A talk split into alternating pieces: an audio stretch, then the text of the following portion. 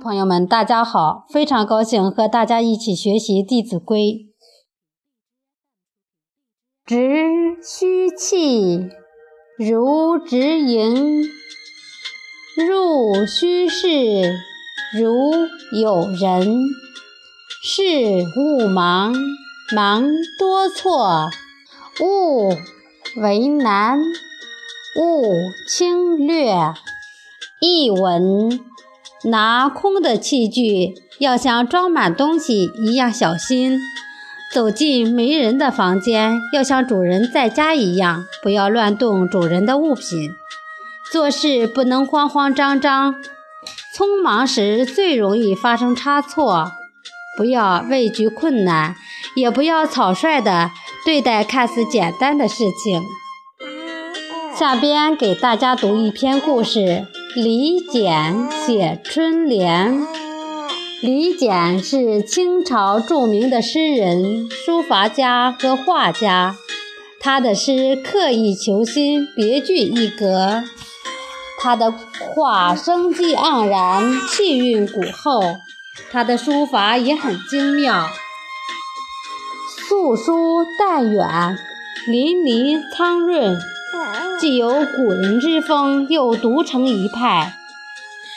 当时很多人慕名前来，重金求书画，但李简的书画作品从不轻易示人，所以众多想得到他作品的人出于无奈，就想出了一个下策。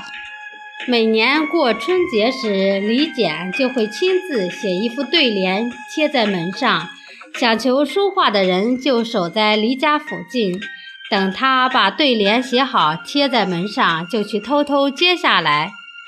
结果李简每年都要写好多副对联，即便如此，新贴的对联也是转眼不见，弄得李简啼笑皆非，只好作罢。有一年，李简为了不让他人再接走春联，便想了一个对策。他早早地写好了一副对联，贴在门上。那些在暗中等候已久的众人上前一看，全都傻了眼，谁也不敢接，因为这副对联上写着“福无双至，祸不单行”，太不吉利了，谁也不愿接走这样一副对联。大家徘徊了一会儿，只好悻悻散去。到了大年初一一大早。李简开门一看，门上的那副对联果然没被人接走。于是他笑着提笔在对联上面刻下了几个字。那副不吉利的对联转眼变成了“福无双至今日至，祸不单行昨日行”。众人看后都齐声赞叹李简绝妙的才思。